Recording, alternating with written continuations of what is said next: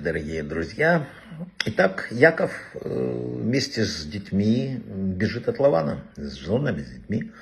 Яков был обеспокоен тем, каких детей он сможет вырастить в государстве Лавана. И нам всем, вот, э, опираясь на Тору, надо думать о том, в каком месте наши дети станут настоящими. Какое место повлияет на них положительно.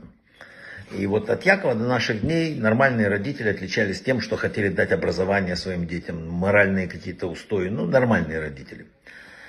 Есть такая, Хафицхайм рассказывал, что приговоренный судом попросил перед тем, как его повезут в тюрьму, завести его к равину. Его завели к равину, он начал кричать на него.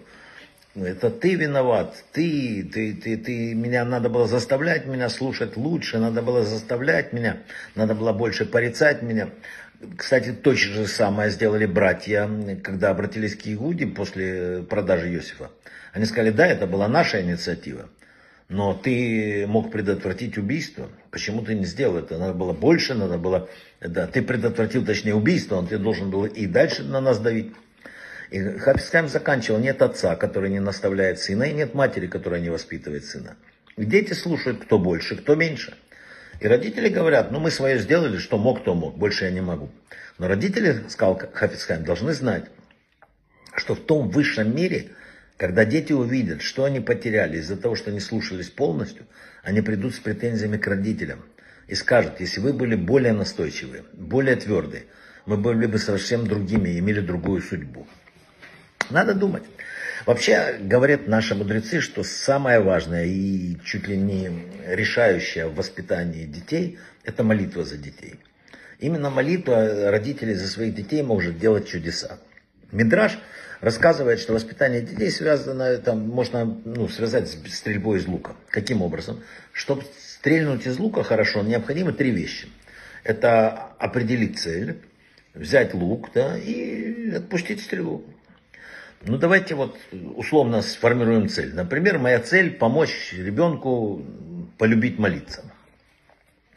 Для этого необходимо найти момент, когда ребенок взял и сам как-то и помолился. Все. Тут же надо моментально закрепить этот момент, какой он молодец, рассказывать всем, позвонить, сказать, что он слышал, какое замечательное дело он сделал, воспользоваться, ну, поощрить его, то есть закрепить положительное изменение. Есть еще одна очень интересная вещь, которую рассказывают мудрецы. Надо создать ребенку банковскую ячейку. Откройте ему счет. Но не физический счет, не физическую, а духовный счет.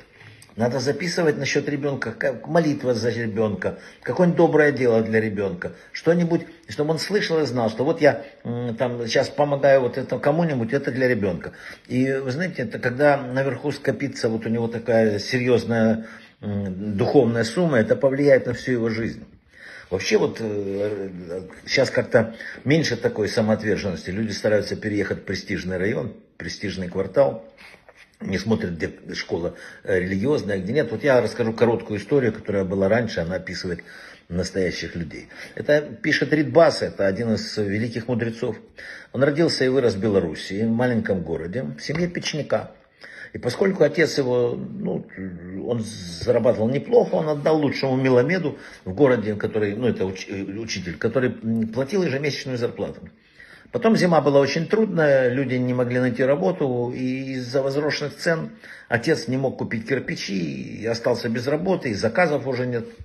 Прошло три месяца с начала зимы, когда отец не мог заплатить учителю, и вот тот меня позвал и говорит, что у меня тоже есть семья, я должен искать другой суще... источник существования, извини, ну вот так и так. Когда я вернулся домой, рассказывает Ридбас, то я рассказал папе, он мне ничего не ответил. Ну, я видел по глазам его, что ему очень тяжело, и, и он, он большие страдания видно было. Он ушел в синагогу, пошел молиться. И вот он услышал там разговор двух богатых членов общины. Они сосватали своих детей и пожаловались, что в новом доме жениха и невесты нет печки. Как я, говорит, могу поместить свою восхитительную принцессу в такой дом? Отец подошел к ним и говорит, заплатите ли вы мне 6 золотых за строительство печи? Они ответили, да, конечно. Папа пошел домой, посоветовался с мамой и разобрал печку в нашем доме. Он осторожно вынимал из кладки кирпич за кирпичом и на, них строил новую печь в богатом доме. Когда он вернулся домой с шестью золотыми монетами, отец был самым счастливым человеком на земле. Он положил мне в руки и сказал, отдай учителю три за предыдущие и три за следующий месяц. В ту зиму, говорит Ридбас, наши кости мерзли, но наша душа, она горела огнем. Огнем любви к Торе, огнем вот всего происшедшего. И если я удостоился, сказал Ридбас, подняться на определенный духовный уровень своей жизни, это был выдающийся человек, то это только благодаря самоотверженности моего отца и матери в ту зиму. В мире Якова мы видим, как рождаются великими, в тяжелейшей жизни, с большими напряжениями, с большими сложностями. И тогда получается результат. Не хочется, но так устроен мир. Брахава от слаха, всего самого-самого лучшего. Поменьше нам все-таки таких испытаний, побольше удачи.